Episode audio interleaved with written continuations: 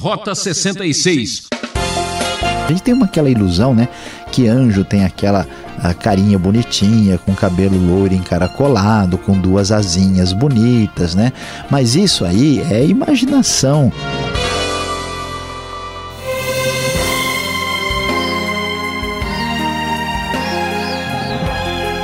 Vai começar a maior aventura de sua vida, ouvinte transmundial o programa Rota 66, nossa jornada pelo Evangelho de Lucas, chega na etapa final, explorando o capítulo 24, onde o professor Luiz Saião preparou o tema Vida que nasce na morte.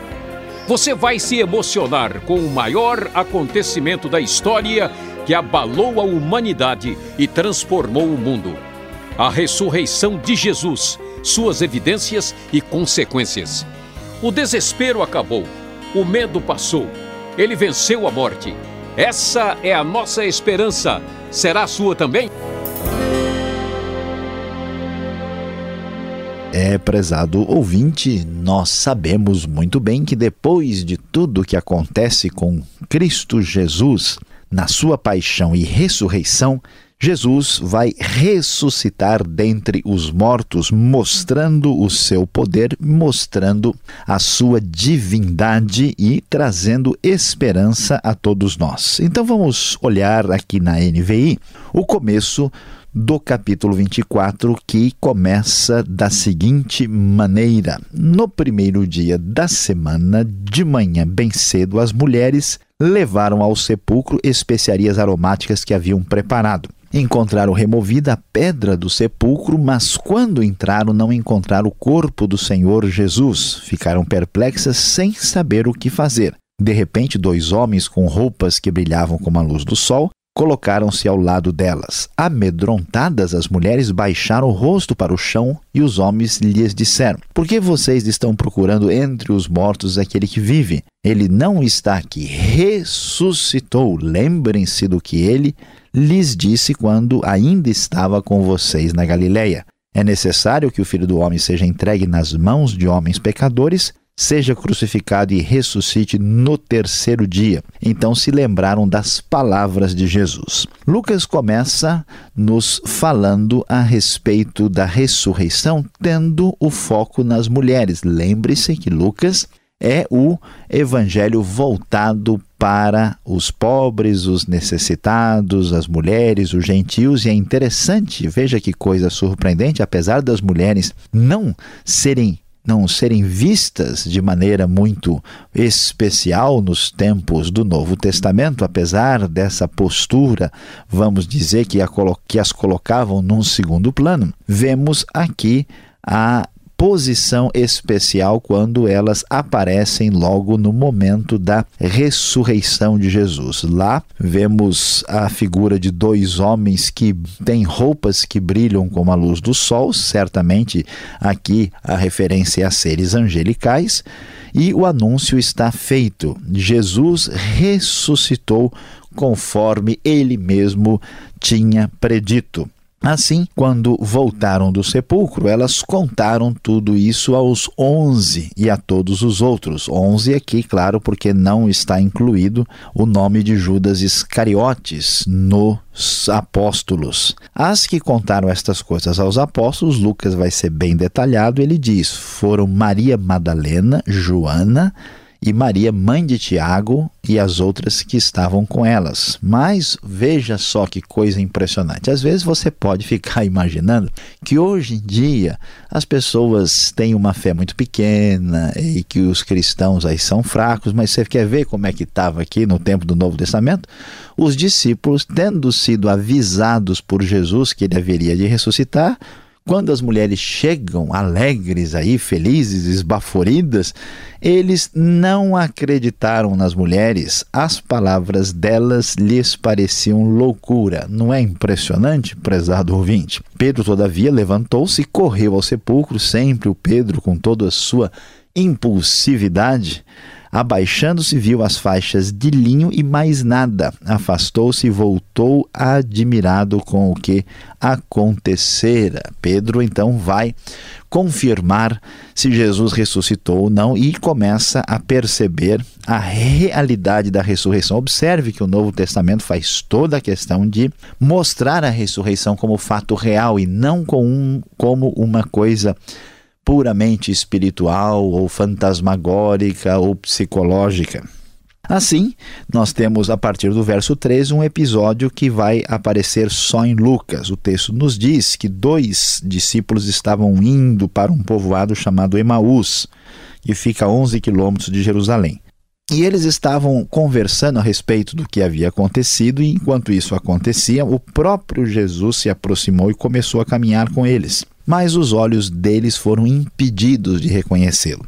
Ele lhes perguntou: Sobre o que vocês estão discutindo? Então eles pararam né, com o rosto entristecido. Um deles era chamado Cleopas.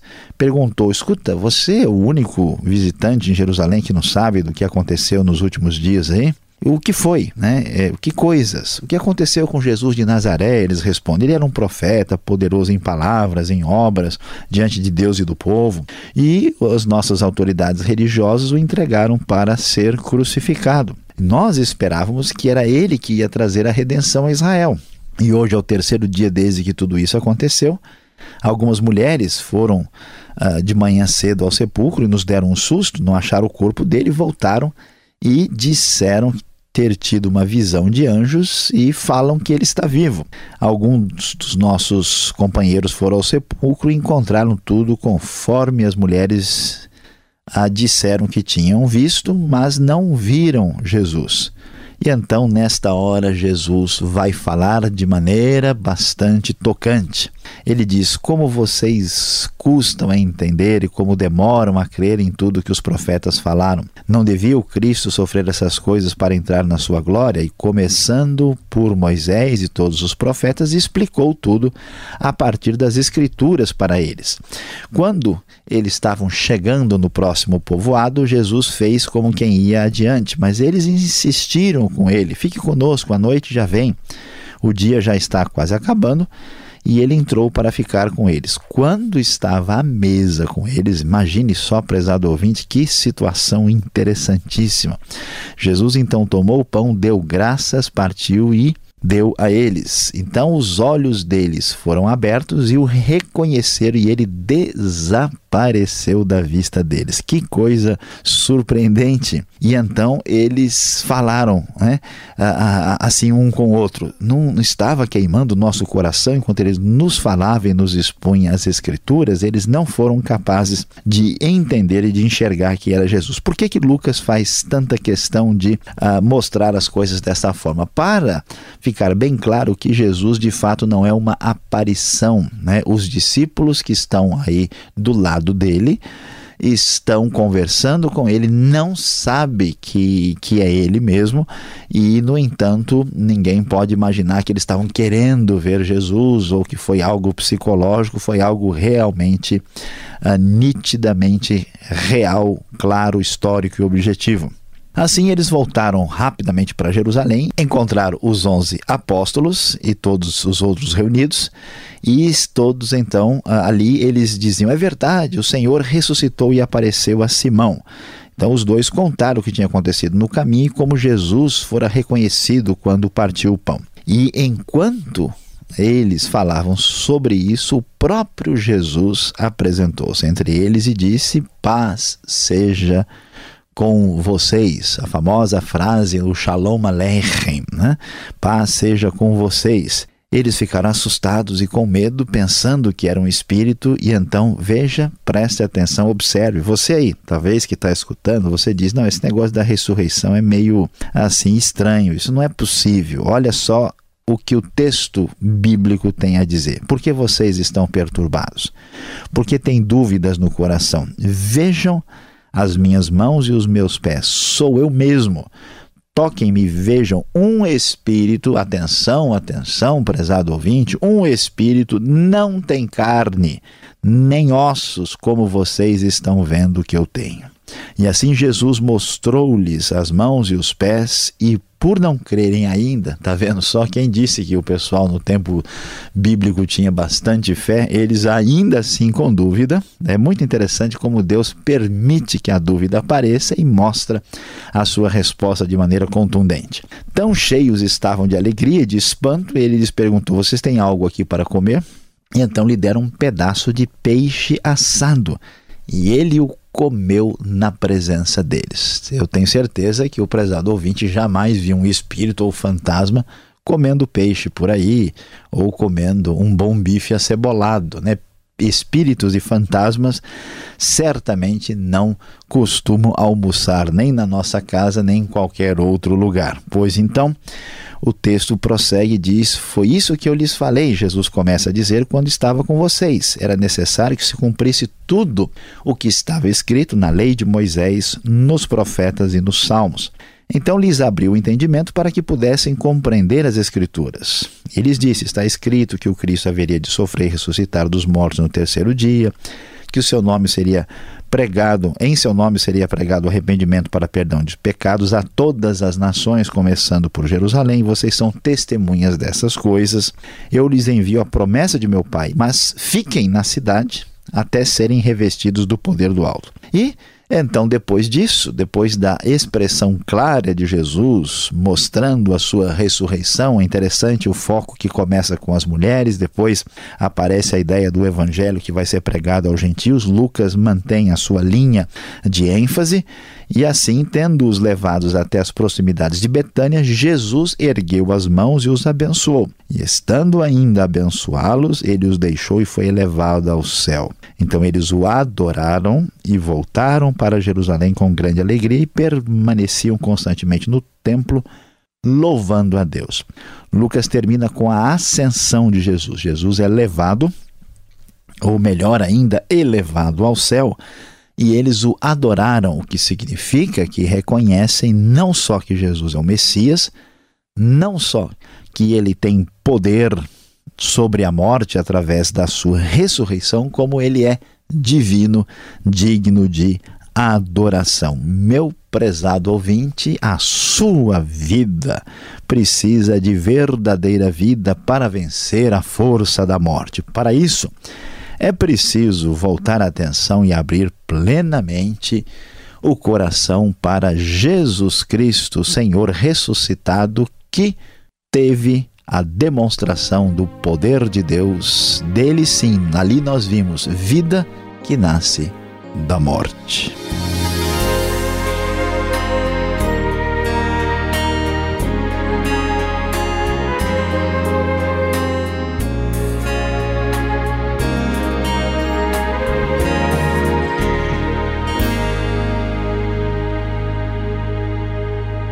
Estamos apresentando o programa Rota 66, o caminho para entender o ensino teológico dos 66 livros da Bíblia.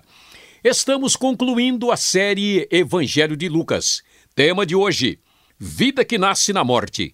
O Rota 66 tem produção e apresentação de Luiz Saião e Alberto Veríssimo. Na locução, Beltrão. E não esqueça, Participe, escreva para rota66 arroba transmundial.com.br ou caixa postal 18.113 CEP 04626-970 São Paulo, capital. Tire suas dúvidas. Qual é a pergunta?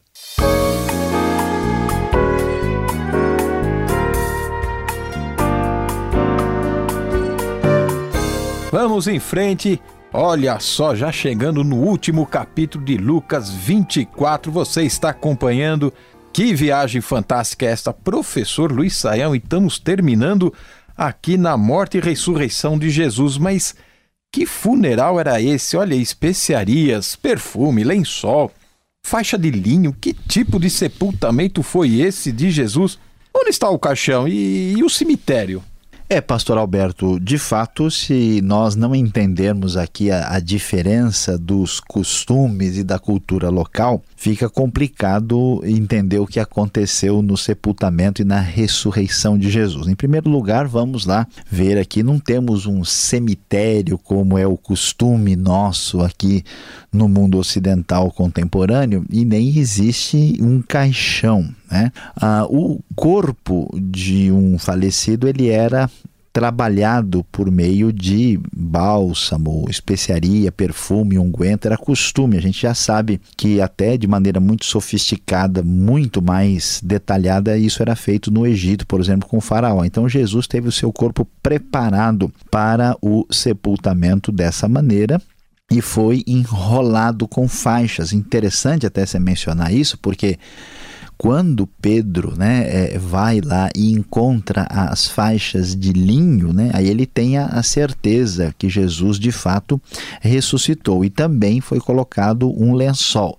E o corpo de Jesus foi colocado né, num lugar cavado na rocha, conforme nós vemos aqui mesmo no finalzinho do capítulo 23, se menciona isso, repetindo aquilo que está também no livro de Mateus. Então, ah, por isso é, faz sentido um, uma espécie de buraco na rocha fechado com uma pedra grande, né? Porque senão a pessoa imagina Jesus levantando de dentro da terra, né? Saindo ah, assim como se ele estivesse quebrando o caixão e, e, o contexto é bastante diferente.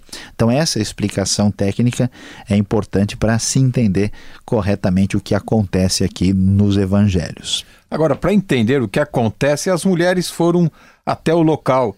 Mas quem aparece a elas? Dois homens, anjos, são dois mesmo? Aqui no verso 4 eu quero entender melhor esta situação, professor. Pois é, a questão é, é a seguinte: nós temos até, né, mencionamos já, tem lugar que fala, uh, os evangelhos uh, fala-se de dois uh, anjos depois de um, e aqui nós vemos dois homens. Agora, o que acontece é que o, o, a Bíblia, muitas vezes, ela se refere a anjos, né? Uh, como se fossem homens. Né? Eles são chamados de homens, de mensageiros, e nós sabemos que são seres angelicais, né? eles são chamados de homens porque eles são vistos como homens. A gente tem uma, aquela ilusão né? que anjo tem aquela carinha bonitinha, com cabelo loiro encaracolado, com duas asinhas bonitas, né?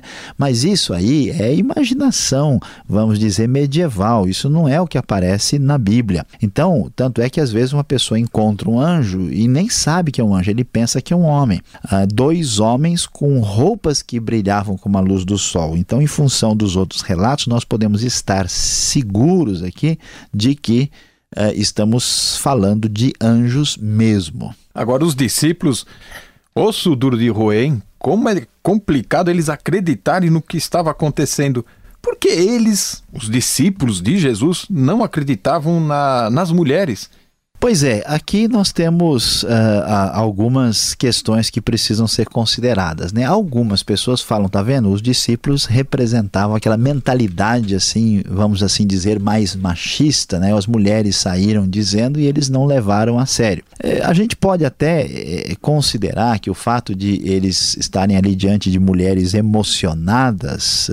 Poderia levar de fato a um, a um questionamento, mas não se pode prender-se assim exageradamente essa questão, porque os discípulos não estão esperando que Jesus ressuscite, mesmo depois né, de, de certos contatos com o próprio Jesus, eles demoram a acreditar, a dificuldade permanece claramente. Então, eles não acreditam nas mulheres, que aqui merece um destaque por parte da própria teologia de Lucas, mas é função do contexto todo, não só propriamente por terem sido elas consideradas dignas aí do primeiro momento da própria ressurreição. Agora, Lucas 24, os versos 13 em diante, uh, apresenta uma história assim fantástica, né? O caminho a Emaús, dois discípulos. Agora, como podem dois discípulos não reconhecer o seu mestre? Eles estavam tendo alguma confusão ali? Eles estavam o quê? Pastor Alberto, aqui nós temos um, um dos mais extraordinários mistérios da fé. O, a questão é que tem que ser considerada é que uh, Jesus ressuscita e nós não sabemos que tipo de diferença, modificação existe aí no corpo de Jesus. Jesus volta uh, de uma maneira muito resplandecente, muito diferente. Uh, nós temos essa questão do reconhecimento como um assunto que se repete, mas de qualquer maneira uh, deve-se considerar também o aspecto psicológico. Eles estão abatidos, eles não estão esperando isso, isso acaba influenciando no processo e mais ainda um fator que Lucas coloca claramente, diz que eles foram impedidos né, e que depois os seus olhos foram abertos. Então nós temos um passivo aqui. Esse passivo usado em outros uh, ambientes, em outros contextos, por exemplo, é, aparece em João, alguns estudiosos chamam de passivo divino, né, que não fala explicitamente que eles foram impedidos por Deus, mas está claro que o sujeito dessa, dessa ação descrita aí no modo passivo é o próprio Deus. Então há um elemento aqui da parte de Deus de não deixar que que eles enxerguem plenamente e depois abrir os olhos no momento adequado uh, e, e, correto. Por isso que essa questão ainda permanece um pouco misteriosa. Uh, na eternidade nós teremos condições de olhar os detalhes a respeito disso. Agora, falando da ressurreição propriamente dita, né? Como pode um, um ser espiritual, né? Jesus, ressurreto agora, comer carne de peixe, né? Ali na beira da praia, né?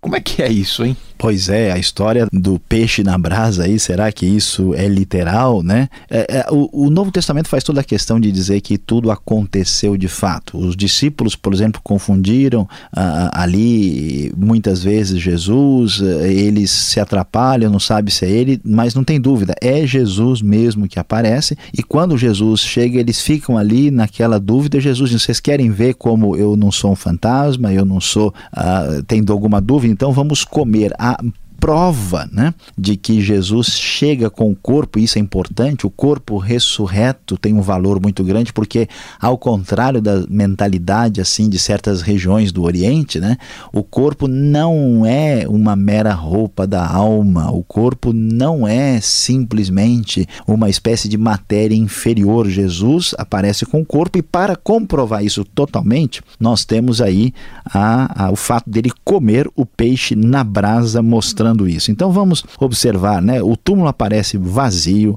Jesus aparece para Maria Madalena, para as outras mulheres, para os dois aí no caminho de Emaús, para Pedro, para os dez discípulos lá no cenáculo, os onze discípulos ainda no cenáculo, sete discípulos que estão pescando, onze discípulos o veem no monte, depois mais de 500 discípulos desconhecidos, conforme 1 Coríntios 15, aparece para Tiago, aparece para os seus discípulos no momento da ascensão aqui em Lucas e também a Paulo em Damasco, para não ficar nenhuma dúvida de que ele ressuscitou de verdade. É, aleluia. Agora, para terminarmos, parece que Lucas, aqui na sua teologia, ele tem algumas peculiaridades, né? As suas ênfases particulares com as mulheres, com a sociedade a sua visão. Qual é? De fato, Lucas mostra os seus aspectos peculiares. Você já antecipou primeiro como ele mostra aí uma atenção dada às mulheres. Não só ele fala sobre elas, ele dá o nome delas, o que é algo assim muito especial e diferente, né, neste contexto. Depois nós vemos Lucas falar, por exemplo, já mencionar que os discípulos deveriam ficar em Jerusalém aguardando aí a promessa do Pai, que ele dá uma ênfase muito forte no Espírito Santo que vai ser refletida ainda com mais ênfase no livro de Atos. E além disso, ele fala que esse evangelho vai atingir as nações já nesse momento, mostrando mais uma vez o enfoque dado aos gentios. Então, essas peculiaridades marcam Lucas no desfecho do evangelho quando ele menciona e relata a ressurreição de Jesus. Obrigado, Sayão, pelas respostas e por mais uma aventura neste evangelho. E você que está nos acompanhando, fique ligado, vem agora a aplicação desse estudo.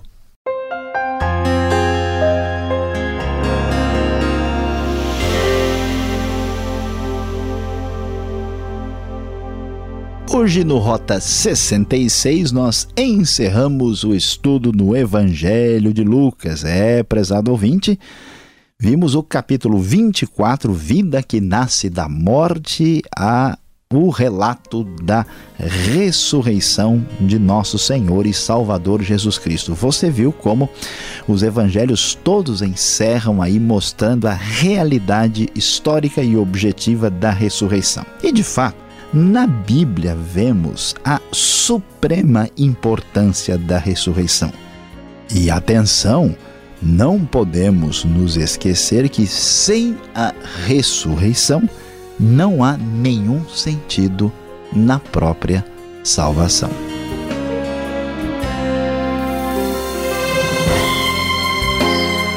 Fim de mais um Rota 66 ouvinte. Graças a Deus, vencemos mais uma etapa neste rally pelas Escrituras Sagradas. Vem aí novas aventuras. Rota 66 é uma realização transmundial. Visite o site transmundial.com.br e fique com a gloriosa paz do Senhor.